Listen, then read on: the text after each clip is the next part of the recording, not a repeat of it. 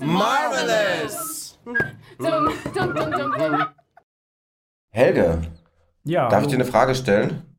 unbedingt. Ähm, wann hast du den letzten Auftrag bekommen, einen Menschen umzubringen? Oh, äh, gestern. Nein, Quatsch, natürlich nicht. Du hast also keine Todesliste.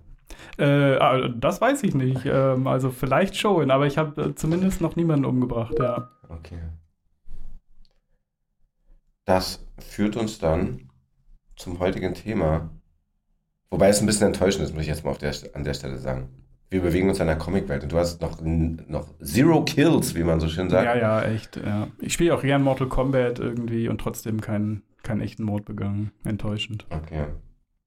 Trotzdem, wir befinden uns einer, auf einer Straße, Mm, der Road to Perdition. ja, schöne Ähm, Überleitung. Ja, wir widmen uns heute mal einem Charakter, der, sag mal, schon ein bisschen älter ist. Wir schauen auf den Film hauptsächlich, ein bisschen auch in die Comicwelt. Ja, Michael Sullivan heißt er. Und Genau. er ist der ja, Hauptcharakter in dem Film Road to Perdition von Sam Mendes. genau, Sam Mendes ist der Regisseur. Ja, Der ist jetzt schon über 20 Jahre alt, der Film. Den werden einige nicht kennen. ja, Man sollte ihn aber kennen. Und vielleicht auch diesen Charakter. ja vielleicht. Hast du eine Idee, wie wir zu diesem Charakter gekommen sind? Wir wollten, glaube ich, mal äh, weniger Superhelden machen und mal ein bisschen uns andere, ähm, ja, Antihelden der äh, Comic-Kultur ein bisschen angucken. Antihelden, was macht ihn denn zu einem Antihelden? Naja, die Tatsache vielleicht, dass er ähm, ein, ein Hitman für ähm, die ja, irische Mafia, kann man es wahrscheinlich nennen, ist. Also, Ja, Sullivan deutet so ein bisschen darauf hin, ne? Dieser ja, äh, genau. Sehr ur- ur- urirische Name. Kannst du vielleicht mal ein bisschen was zum Charakter erzählen? Ja, genau. Ich kann mal ein bisschen ausholen. Also, äh, der Comic ist 1998 erschienen. Der ist von Max Allan Collins ähm, geschrieben worden und ist dann relativ schnell äh, in Hollywood eigentlich schon gelandet. 2002 kam die Verfilmung raus. Ähm, es ist Sam Mendes zweite ähm, Spielfilmarbeit nach American Beauty. Also, ja, genau. Es war auch für ihn ein neues Territorium und ähm, der Film ist äh, dadurch auch bekannt geworden, dass Tom Hanks die Hauptfigur spielt, also den Michael Sullivan, von dem wir gerade gesprochen haben, und dass auch, ähm, ja, der inzwischen ähm, verstorbene Paul Newman eine seiner letzten Rollen darin hat, äh, sowohl und der Kameramann Conrad Hall auch kurz nach de, den Dreharbeiten verstarb. Also es ist auch sein letzter Film. Ja. Was ich stark fand an dem Charakter, ist, dass er mal ein Held ist, der eine Familie auch besitzt. Mhm. Der Bezug zu einer Familie hat. Das hat man ja in der, also man hat das schon, ich will es jetzt nicht immer, immer ähm, ganz rausstreichen, aber meistens kämpfen ja oder kämpfen ja viele Comicheldinnen für sich selbst, mit ihren Freunden, in irgendeinem Team oder so. Ja, die sind oft Single, ja. Und der Michael Sullivan hat ja eine Familie, die eine ziemlich relevante Rolle spielt Genau. in dieser Geschichte. Ja, richtig. Also der, der Plot ist so, dass halt, ähm, also Michael Sullivan hat zwei Söhne und eine Frau. Der älteste dieser Söhne beobachtet ihn eines Tages, wie er halt eben für seinen ja, Ziehvater, ich habe gerade den Namen vergessen, Rooney heißt er. äh, John Rooney. John Rooney, genau, halt eben im Film von Paul Newman gespielt, ähm, Menschen umbringt und daraufhin der Sohn, der, der eigentliche Sohn von ähm, Rooney, Eine der, ziemliche Flachpfeife ist. ja, der wird in dem Film von äh, Daniel Craig gespielt. Er ist brutal, er ist egoistisch und er ist nicht sehr weise. Genau, der ja, nutzt das im Grunde genommen, um mit Michael Sullivan abzurechnen und will halt eben den, den unliebsamen Zeugen, also den ältesten Sohn, von ihm töten. Tötet dabei halt den jüngsten Sohn und die Frau.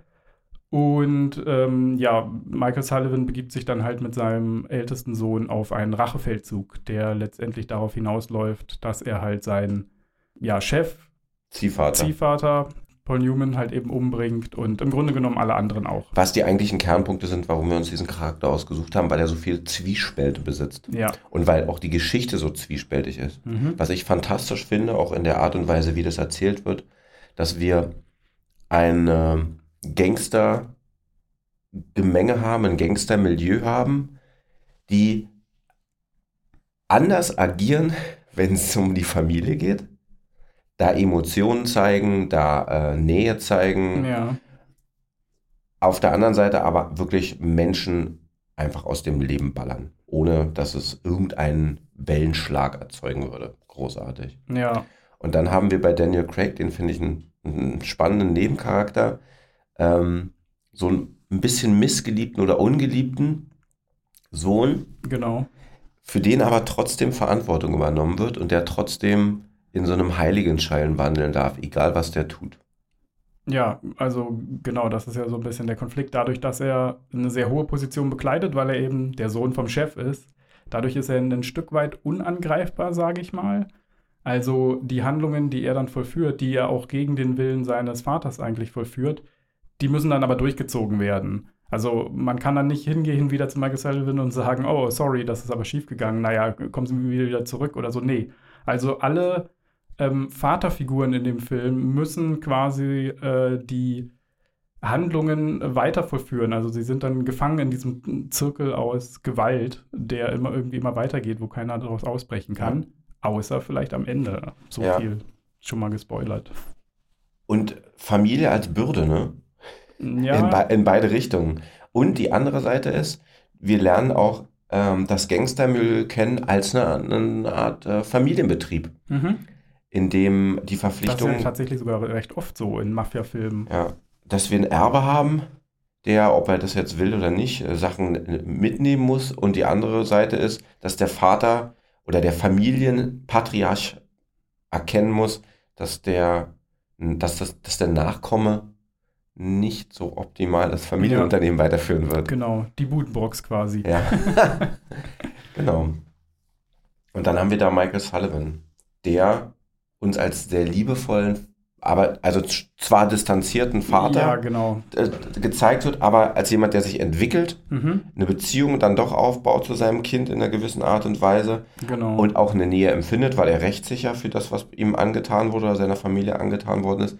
Aber da eben so ein Zwiespalt ist. Da ist ein Typ, dessen, dessen Job ist es, anderen Menschen Gewalt anzutun, sie umzubringen und der kehrt abends in seine heile Familie zurück.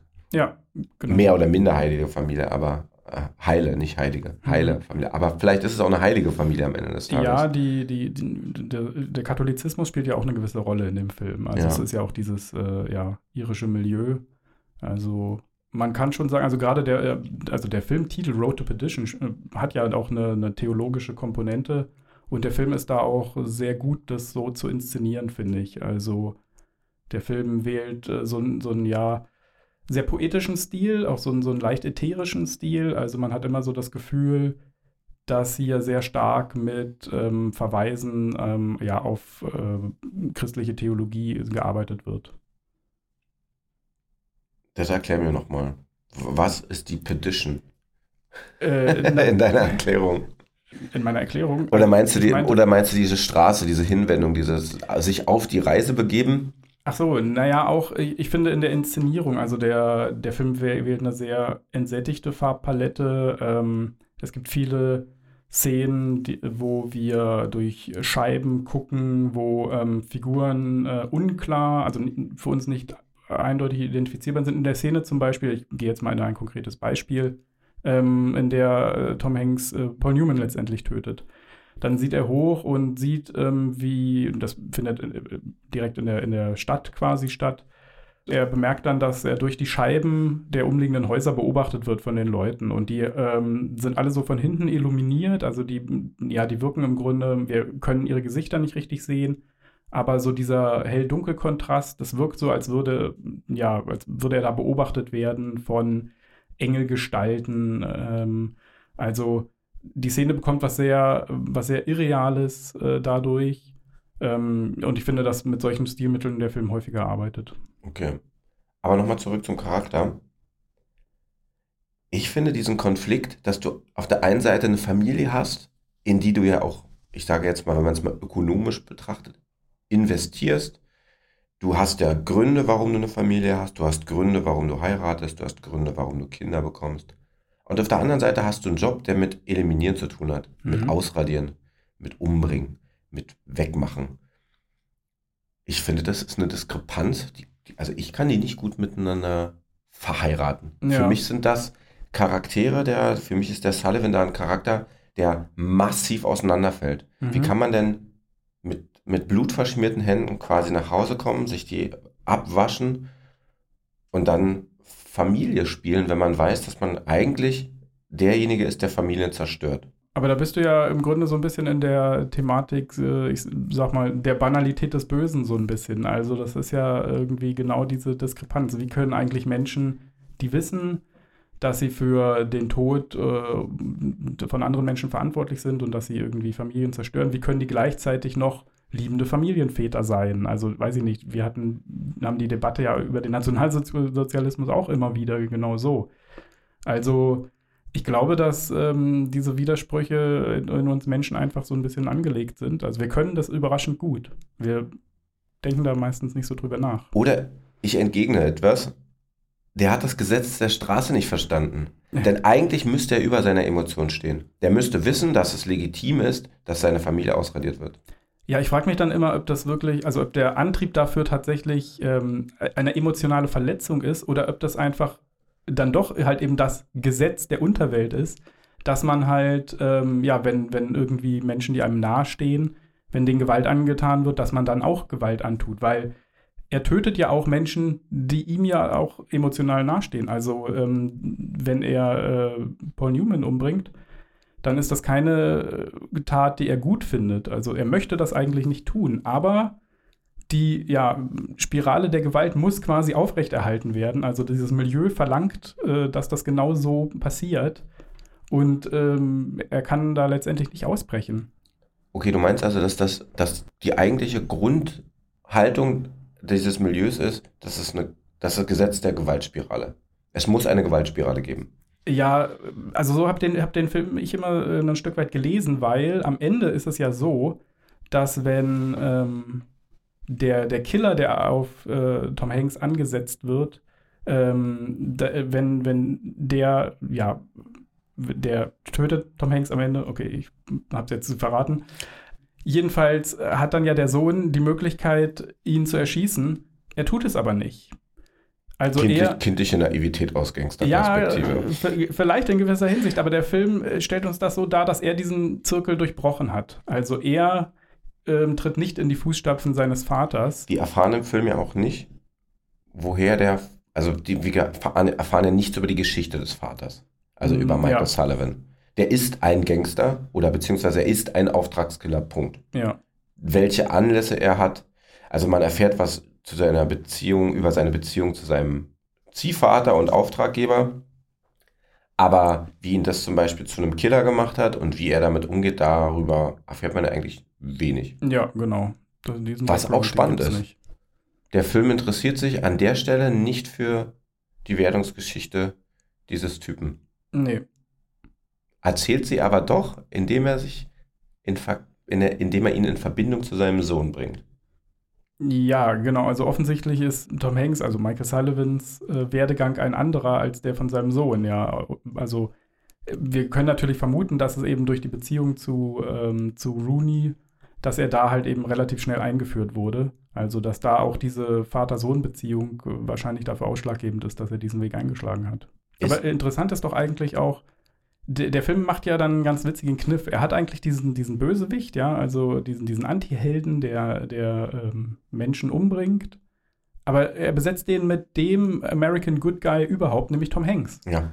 Also, ist, also ich nenne ihn ab, ich nenne ihn in diesem Film nur Babyface. Ja, genau. Weil er wirklich da geht es auch um die Grätsche vielleicht, die gemacht werden muss. Ich glaube, dass, dass der Film das tatsächlich so gemacht hat. Also natürlich ist die Überlegung dahinter auch, okay, wie kann man so eine Figur irgendwie noch sympathisch äh, machen? Und der, der Film braucht das ja auch. Also wir müssen am Ende jetzt so ein bisschen zu demselben Schluss kommen wie halt eben der Sohn. Nämlich, dass wir diese Figur auch irgendwie mögen, dass wir sie auch irgendwie lieben, ja, trotz der Sachen, die sie halt tut. Und das funktioniert ganz gut, indem man ähm, die Figur halt besetzt mit einem Schauspieler, den wir halt eigentlich alle genuin gut finden, ja, der eigentlich immer gute Figuren spielt, ja, also. Das ist eine Ausnahme, diese. Die in seiner? Filmografie auf jeden Fall, ja. Wobei man am Ende jetzt auch sagen könnte, er ist ja der Gute. Ja. Wenn man es mal ganz banalisiert und die.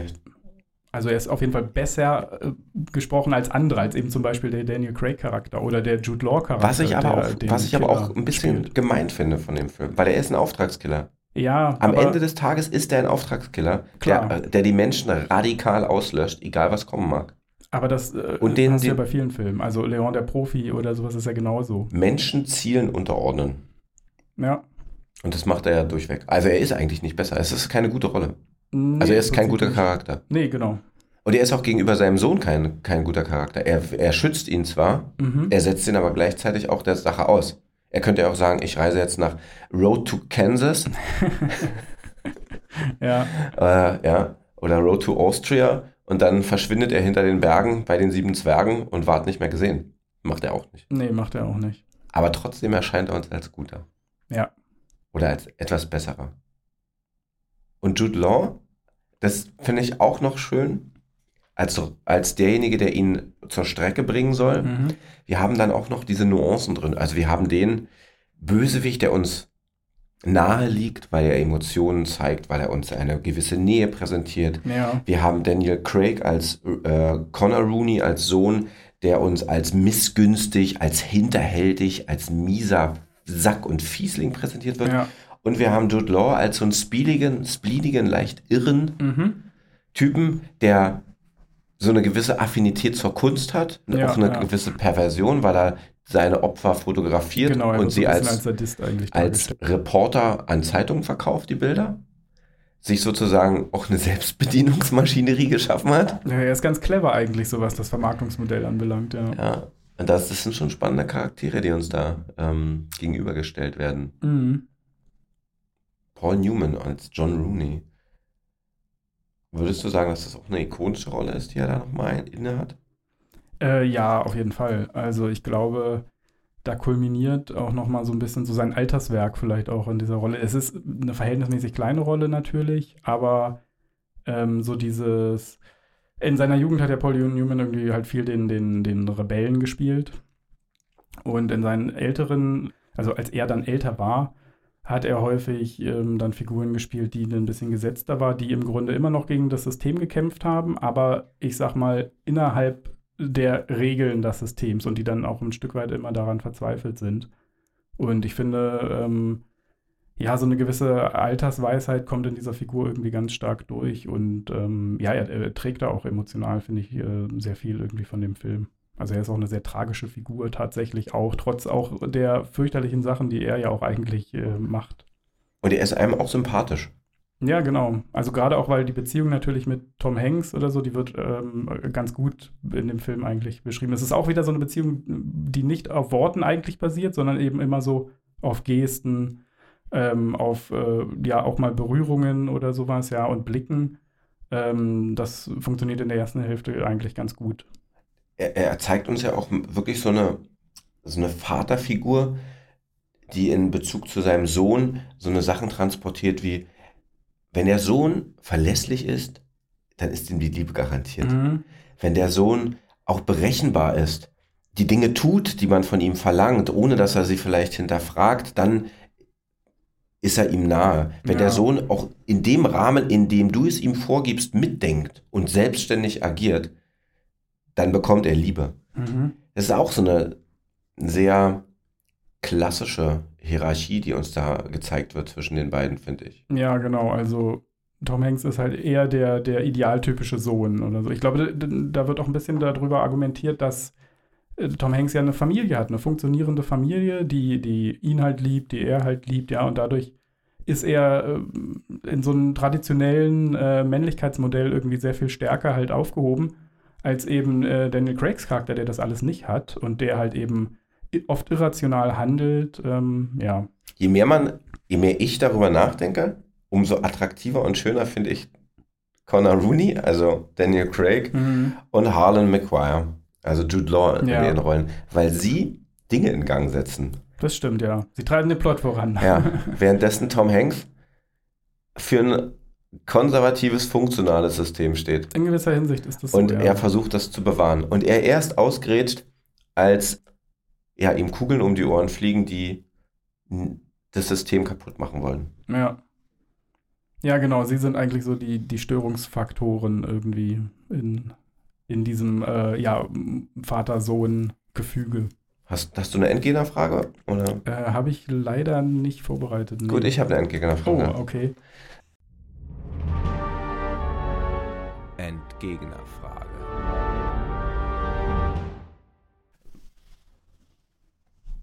Bist du ein verzeihender Charakter? Ich glaube, da kann man nur Ja drauf antworten, oder? Sonst sieht man irgendwie blöd aus. Keine Ahnung. Ich wünschte, ich wäre manchmal vielleicht besser da drin, aber ich glaube, dass ich, dass ich das schon kann, ja. Ja.